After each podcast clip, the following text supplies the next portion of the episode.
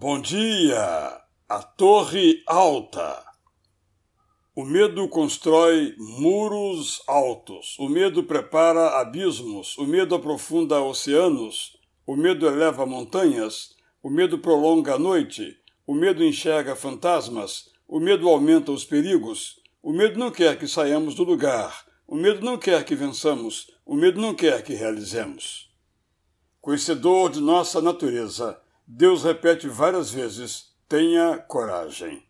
Ele encorajou Abraão: não tenha medo, eu sou o seu escudo.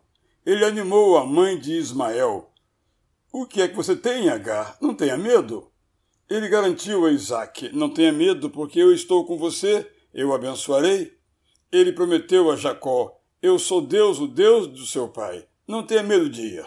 Ele incentivou Josué: não foi isso que eu ordenei? Seja forte e corajoso, não tenha medo, nem fique assustado.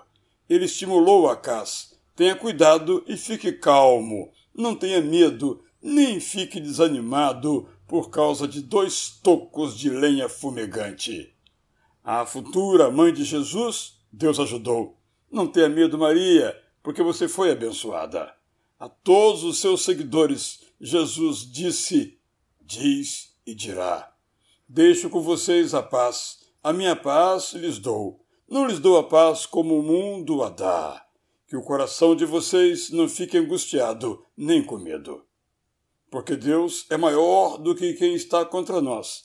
Derrubaremos muros, ultrapassaremos abismos, atravessaremos oceanos, transporemos montanhas, dormiremos tranquilos, desfaremos fantasmas, diminuiremos perigos, sairemos de onde estamos, venceremos, realizaremos. Eu sou Israel Belo de Azevedo e lhe desejo um dia de coragem. Bom dia!